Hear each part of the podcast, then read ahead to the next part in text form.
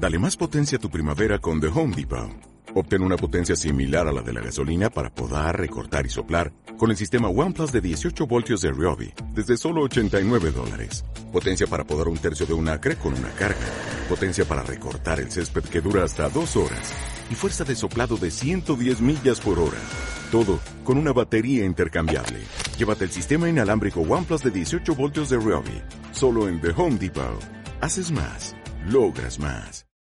Vamos a hablar de la conferencia de Monseñor Atanasius Schneider, obispo auxiliar de Astana, Kazajistán, y obispo titular de Selenia, referido a los motivos para recibir la comunión en la lengua y de rodillas. Queridos oyentes, antes que nada vamos a referirnos cómo en Garabandal el ángel de Dios daba de la comunión a las niñas comuniones místicas cuando no había sacerdotes en el pueblo.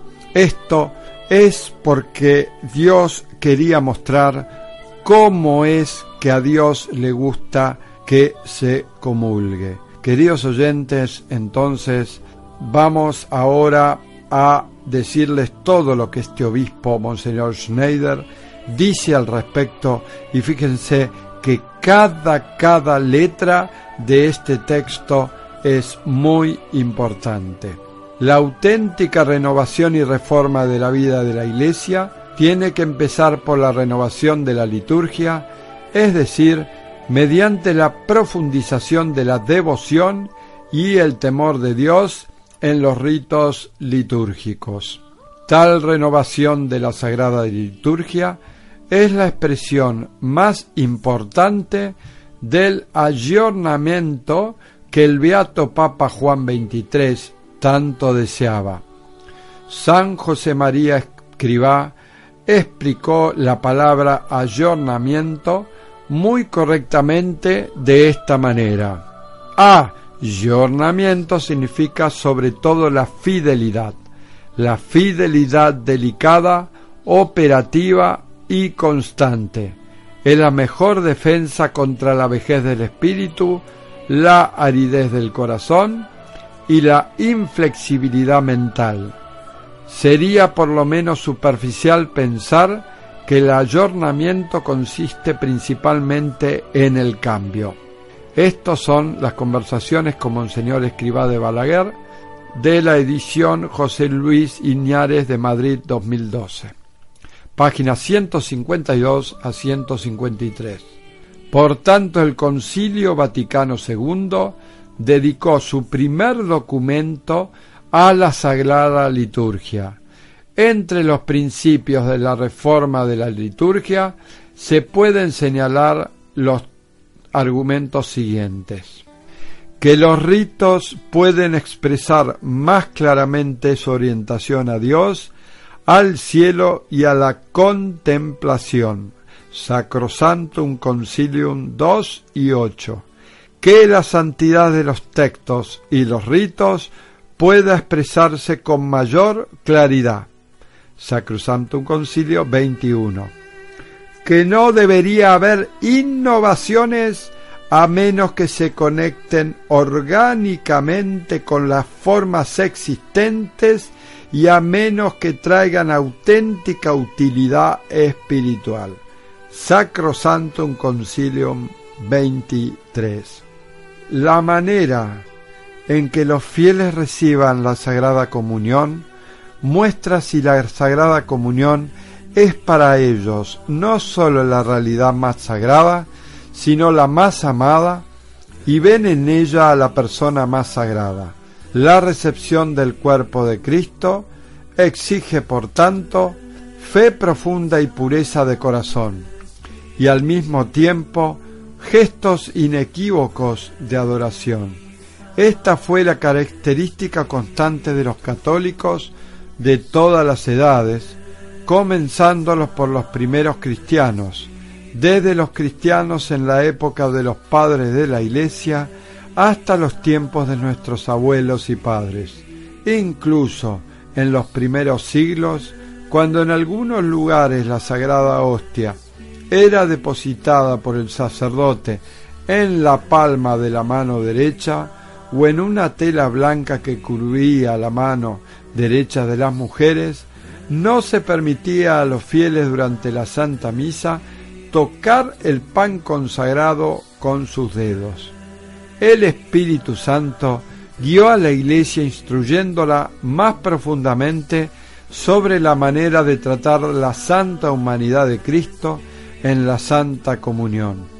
La Iglesia romana en el siglo VI distribuye la sagrada hostia directamente en la boca, tal como se testifica en una obra del Papa Gregorio Magno. En la Edad Media los fieles comenzaron a recibir el cuerpo de Cristo de rodillas en una expresión más clara exteriormente de adoración. En nuestros tiempos, y ya pasaron más de 40 años, hay una profunda herida en el cuerpo místico de Cristo. Esta profunda herida es la práctica moderna de la comunión en la mano, una práctica que difiere esencialmente del rito análogo de los primeros siglos, como se ha descrito anteriormente. Esta práctica moderna es la herida más profunda del cuerpo místico de Cristo, porque se dan en ella las siguientes cuatro deplorables manifestaciones. Primero, un minimalismo sorprendente en los gestos de adoración y reverencia. En general, en la práctica moderna de la comunión en la mano, hay casi una ausencia de todo signo de adoración. Segundo, un gesto igual a como uno trata a los alimentos comunes, es decir, recoger con los propios dedos la sagrada hostia en la palma de la mano izquierda y llevarla uno mismo a la boca. La práctica habitual de tal gesto provoca en un no pequeño número de fieles y sobre todo en niños y adolescentes la percepción de que en la sagrada hostia no está presente la divina persona de Cristo, sino más bien un símbolo religioso, puesto que tratan la sagrada hostia exteriormente de igual manera como tratan un alimento común, tocándolo con sus propios dedos y poniendo la comida con los dedos en la propia boca. Tercero, la pérdida de numerosos fragmentos de la Santísima Hostia. A menudo caen pequeños fragmentos en el espacio entre el ministro y el comulgante por falta de uso de la bandeja de la comunión. A menudo quedan fragmentos de la sagrada hostia en la palma y en los dedos de la persona que recibe la comunión y luego se caen.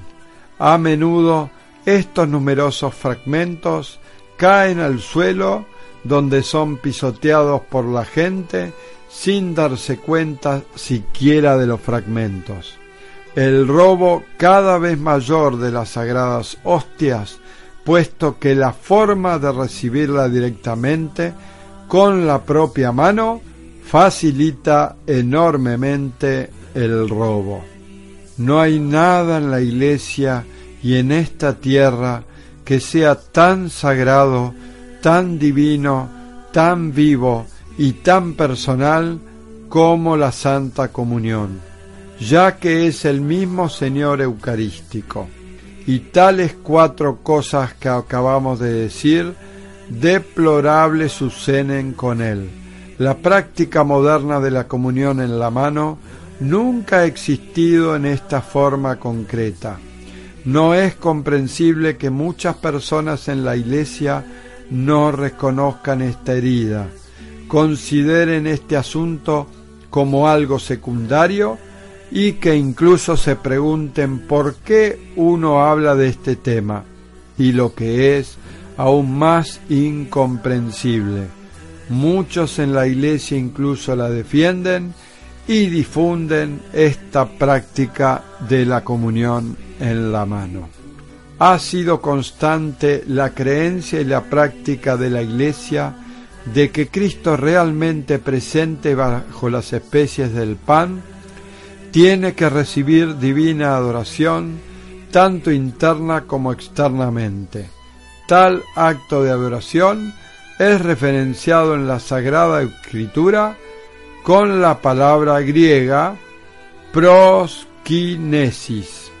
Nuestro Señor Jesucristo rechazó las tentaciones del demonio y proclamó el primer deber de todas las criaturas. Al Señor tu Dios adorarás. Mateo 4:10. El evangelista utiliza aquí la palabra prokinesis.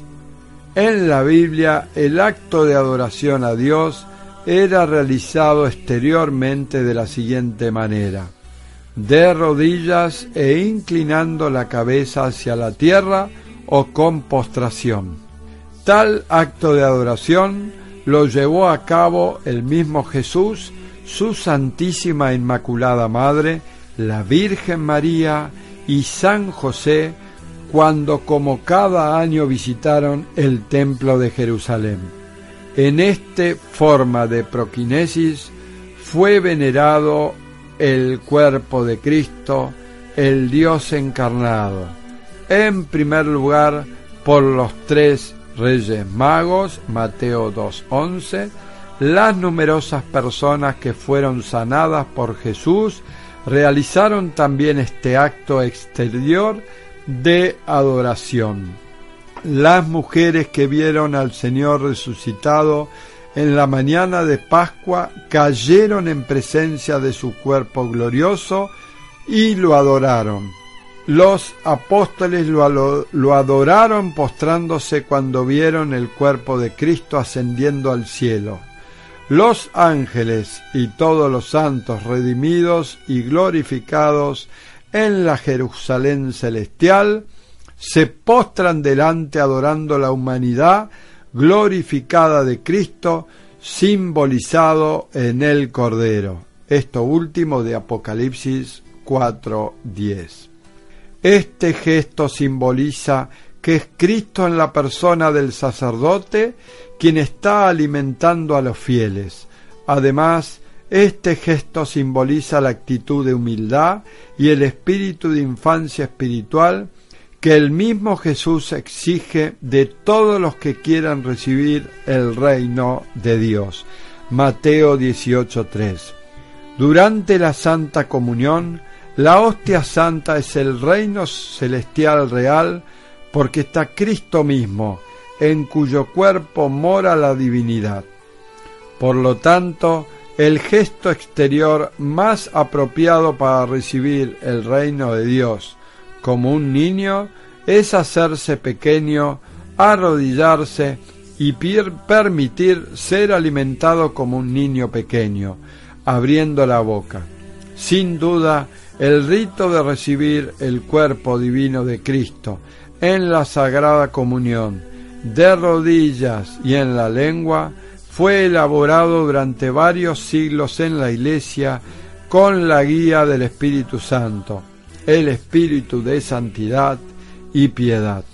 La abolición de los gestos explícitos de adoración durante la Santa Comunión, que es la abolición de arrodillarse, y la abolición del gesto inspirado bíblicamente de la recepción del cuerpo de Cristo como un niño en la lengua, estoy seguro que no traerá en un florecimiento más fuerte de la fe ni de la devoción eucarística. Las siguientes palabras del Concilio Ecuménico de Trento permanecen siempre válidas y siguen siendo muy actuales en nuestros días. No queda pues motivo alguno de duda en que todos los fieles cristianos hayan de venerar a este santísimo sacramento y prestarle, según la costumbre siempre recibida en la Iglesia Católica, el culto de la tría que se debe dar al mismo Dios. Ni se le debe tributar menos adoración con el pretexto de que fue instituido por Cristo nuestro Señor para recibirlo, pues creemos que está presente en él al que el mismo Dios de quien el Padre Eterno, introduciéndolo en el mundo, dice, adórenle todos los ángeles de Dios. Hebreo 1.6. Concilio de Trento, decreto sobre el Santísimo Sacramento de la Eucaristía, capítulo 5. Razones teológicas y litúrgicas para recibir la comunión de rodillas y en la boca. Razones teológicas y litúrgicas para recibir la comunión de rodillas y en la boca. 1. La sagrada hostia es lo más sagrado y grande en esta tierra porque se trata del Señor mismo. En consecuencia, debe administrarse de forma que al recibir la sagrada comunión se garantice con la mayor seguridad posible contra la pérdida incluso de los más pequeños fragmentos de la hostia consagrada, así como contra el robo de la misma.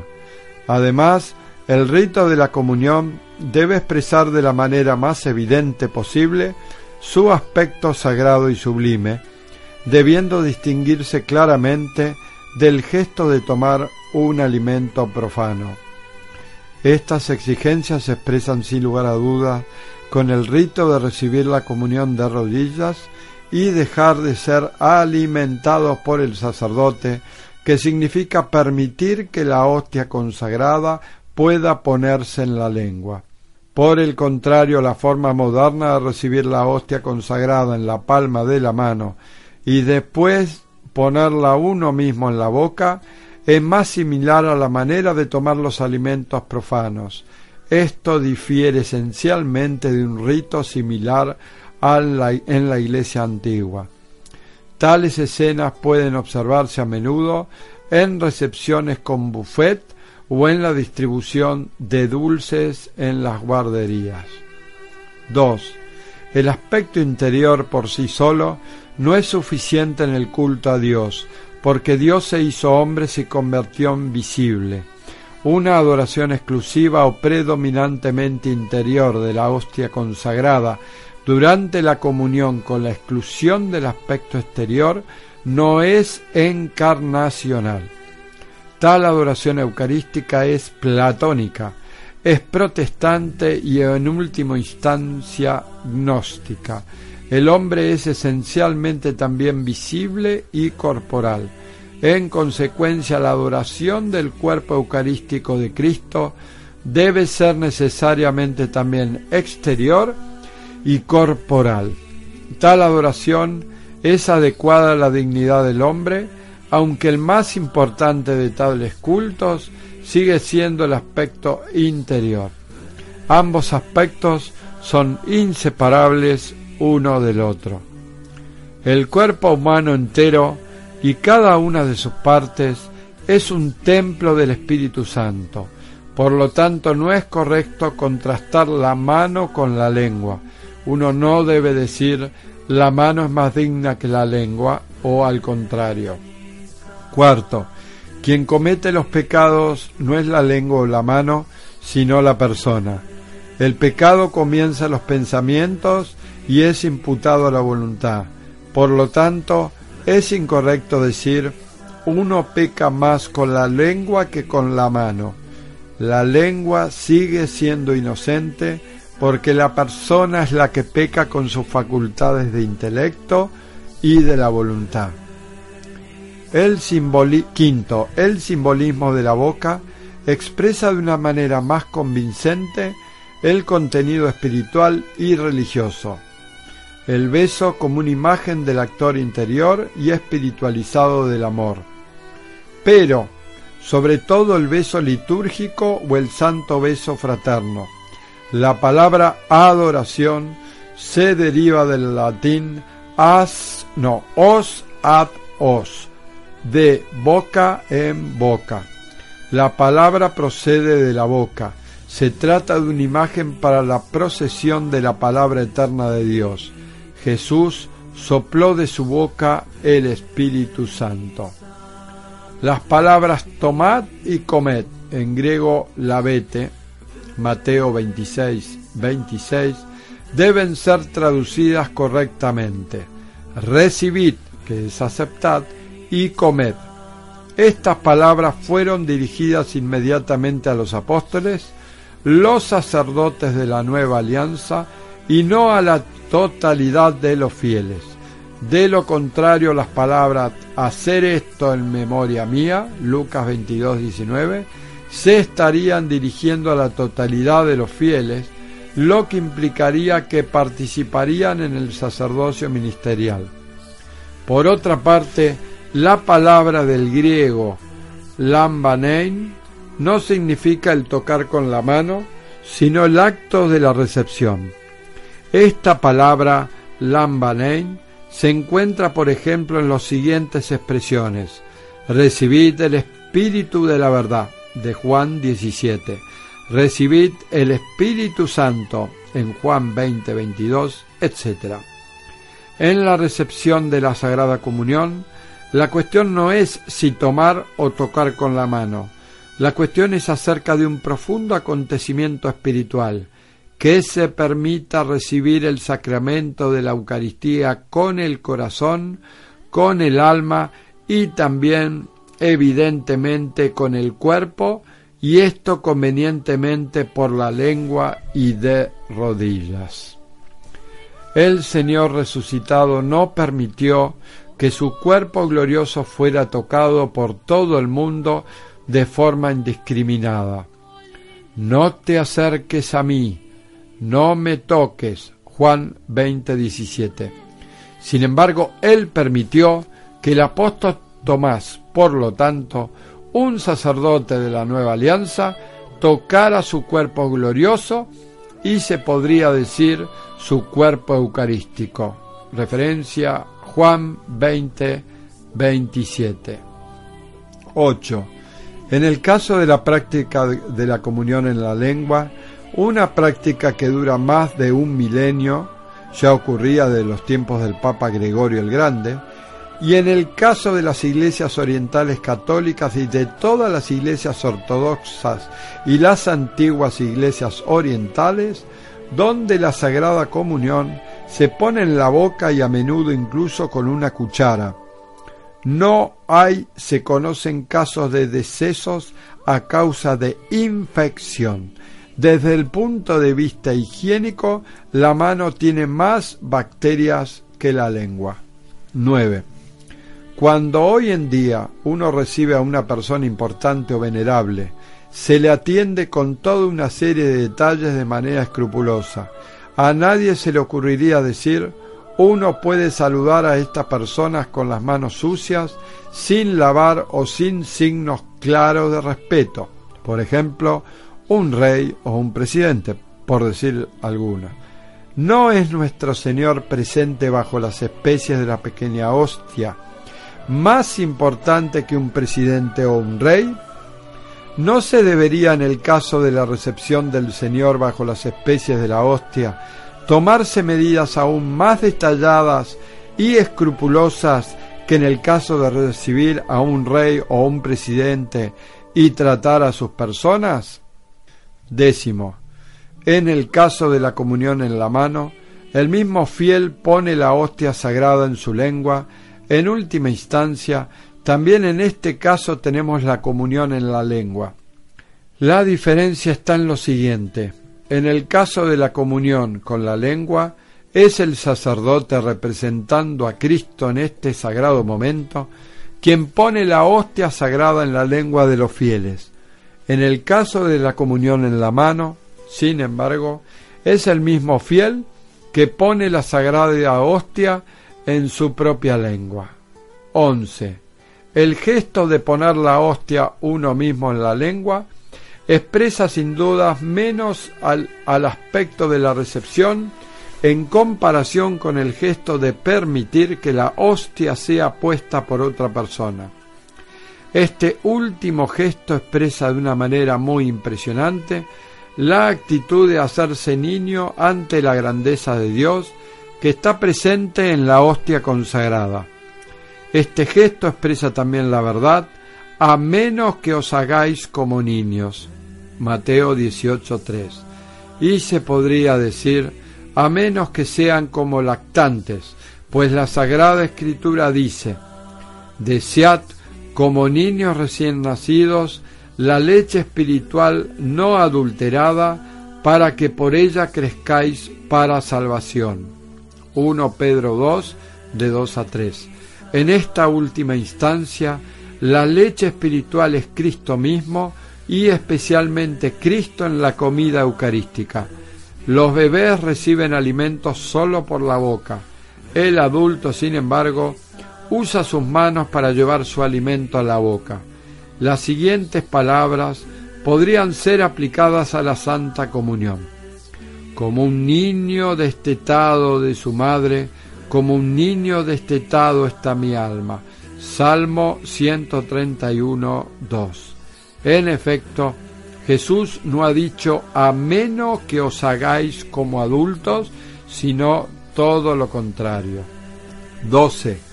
Cuando es el caso de lo más sagrado, el Señor mismo entonces tiene que ser válido este principio. Atrévete cuanto puedas a alabarle como merece. Quantum potes aude tantum. Secuencia laudación de Santo Tomás de Aquino. Por lo tanto, aquí tiene que ser válido el máximo y no el mínimo, tanto del interior como en la eh, reverencia exterior.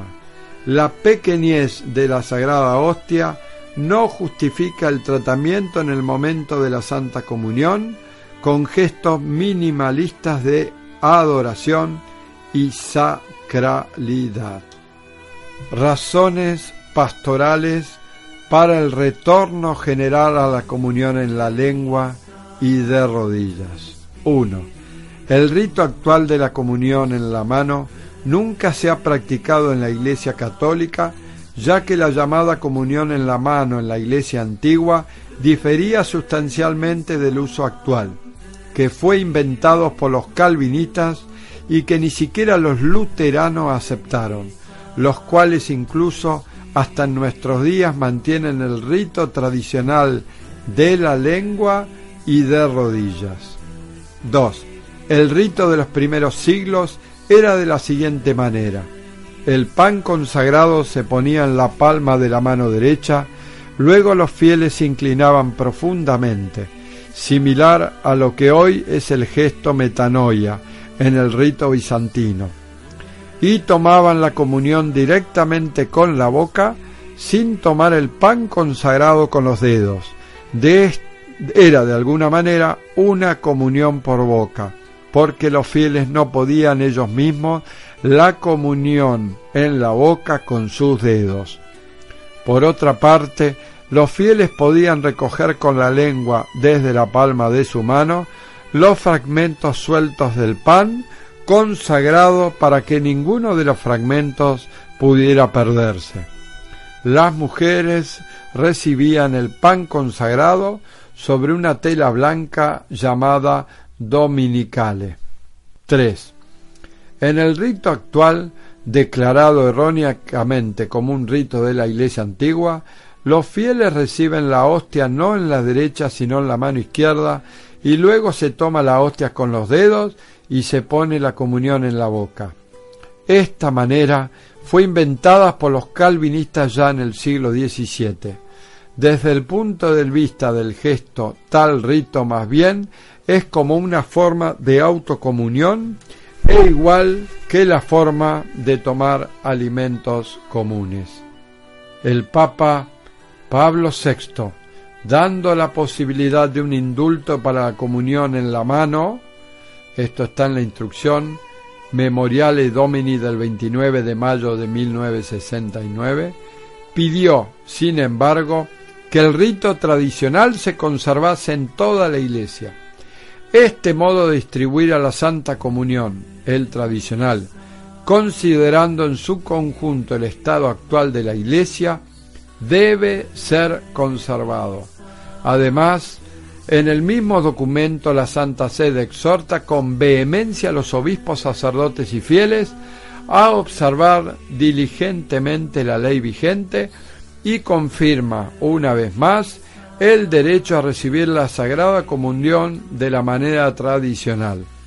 Ya durante el Concilio Vaticano II, el venerado Beato de Dios, Papa Pablo VI, declaró en su encíclica Mysterium Fidei de 1965 que no debe ser cambiado el rito de la Santa Comunión con referencia a una costumbre de la Iglesia antigua.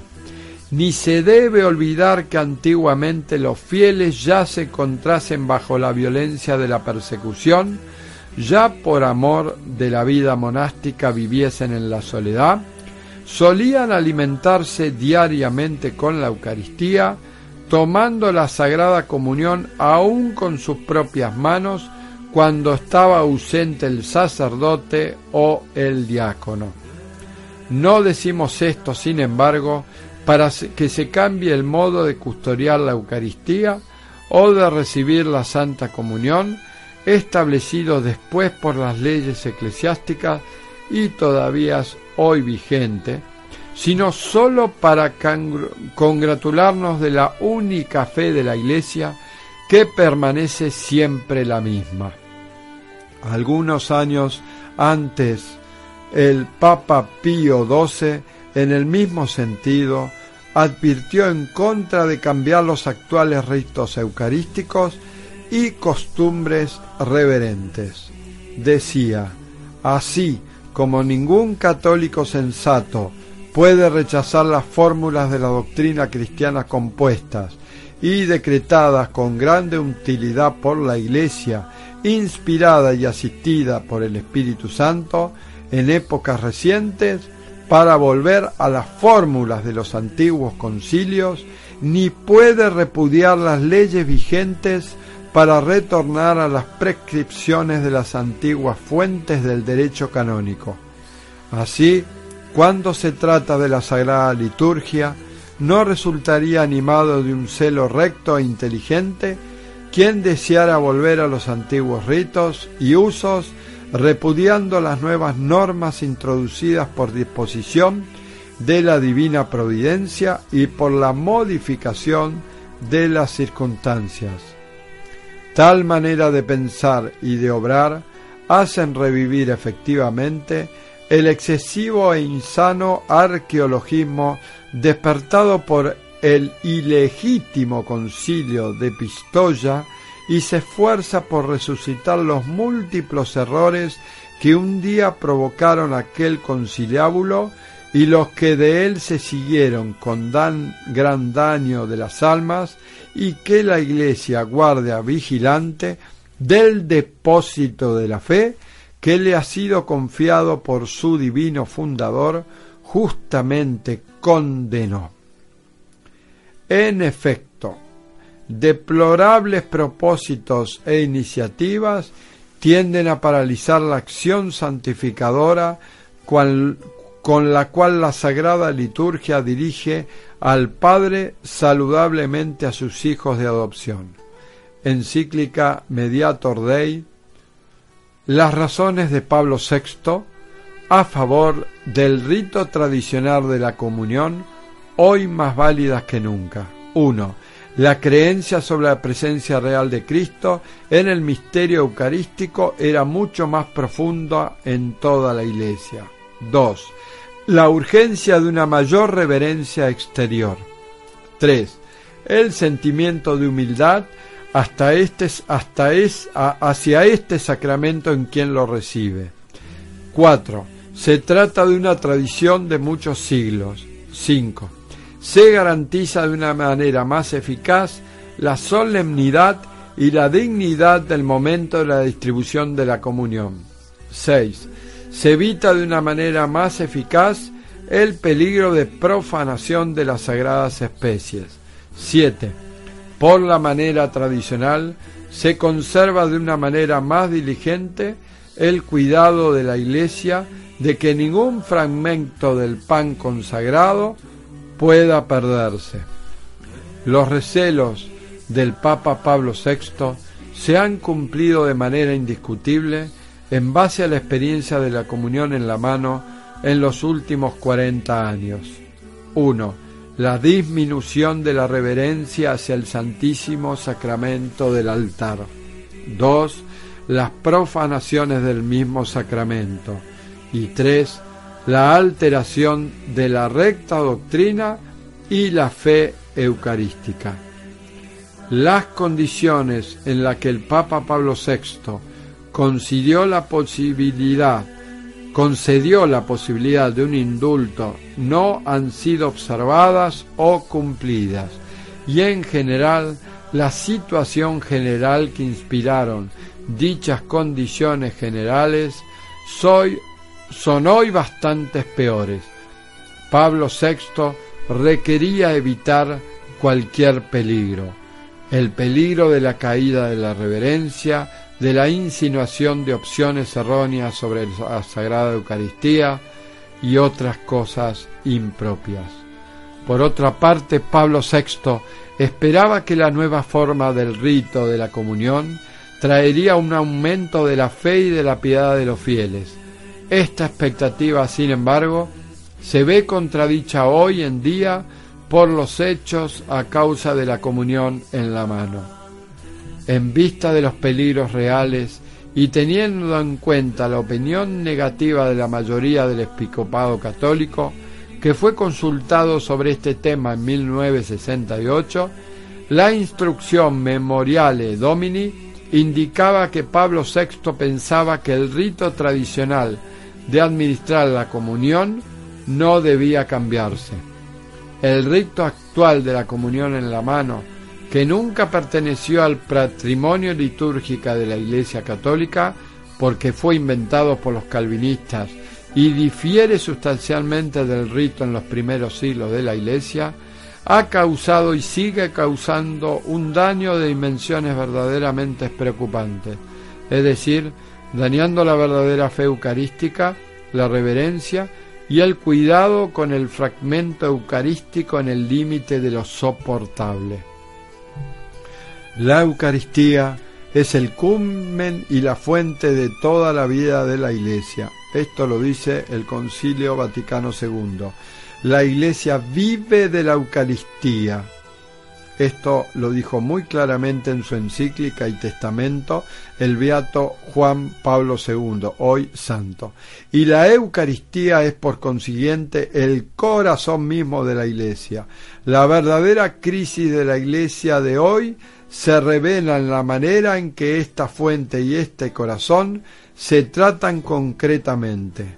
Sin embargo, a causa de la comunión en la mano y de pie, el Santísimo se trata con un verdadero minimalismo de reverencia exterior y sacralidad, y por otra parte el pan consagrado, el más precioso tesoro de la Iglesia, se pone con una asombrosa falta de cuidado a una enorme pérdida de fragmentos eucarísticos y al cada vez mayor robo con fines sacrílegos, estos son hechos que nadie de buena fe puede negar.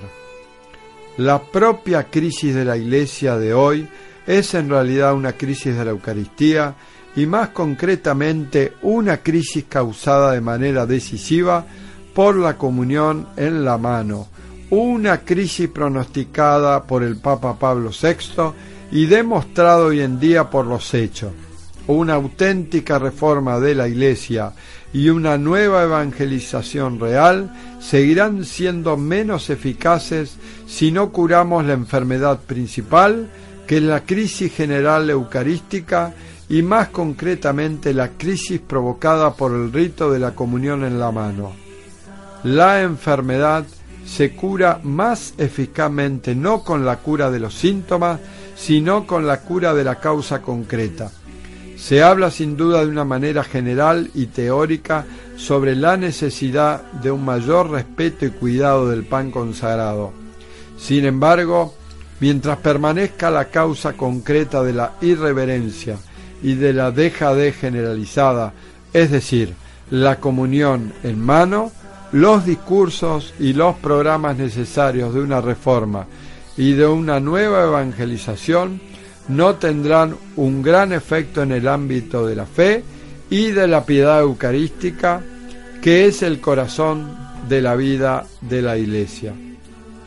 El más pequeño, el más frágil, el más indefenso, hoy en día en la Iglesia, es el Señor Eucarístico bajo las especies eucarísticas en el momento de la distribución de la Sagrada Comunión.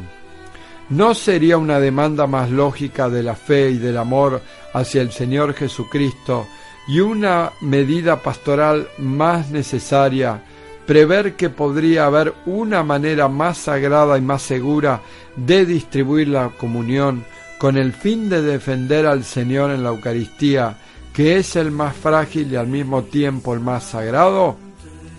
Esa manera más sagrada y más segura es el rito de la comunión en la lengua y de rodillas, y que ha dado abundantes frutos durante más de mil años, como recordó el Papa Pablo VI y también sus sucesores, sobre todo el Papa Benedicto XVI. Se pueden aducir razones pastorales a favor de continuar con la práctica de la comunión en la mano, por ejemplo, el derecho de los fieles a elegir. Este derecho, sin embargo, viola, teniendo en cuenta las proporciones generales de la práctica, el derecho que tiene Jesús eucarístico, es decir, el derecho a la mayor sacralidad y reverencia posibles. En este sentido se trata del derecho del más frágil en la Iglesia. Todas las razones en favor de la continuación de la práctica de la comunión en la mano pierden su peso al enfrentar la gravedad de la situación del minimalismo de reverencia y sacralidad. El peligro evidente, la falta de cuidado y la pérdida de fragmentos y del creciente robo de las hostias consagradas. La continuación de la utilización del indulto de la comunión en la mano no puede decirse que sea una necesidad pastoral, ya que daña la fe y la piedad de los fieles y daña los derechos del Señor Eucarístico mismo. Y por último, grandes santos que reformaron la Iglesia y verdaderas almas apostólicas en la historia de la Iglesia dijeron, el progreso espiritual de una época de la Iglesia se mide por la forma de reverencia y de devoción hacia el sacramento del altar Santo Tomás de Aquino ha expresado esta verdad muy sucintamente. Señor, visítenos en la medida en que te veneramos. Esto es válido también para nuestros días.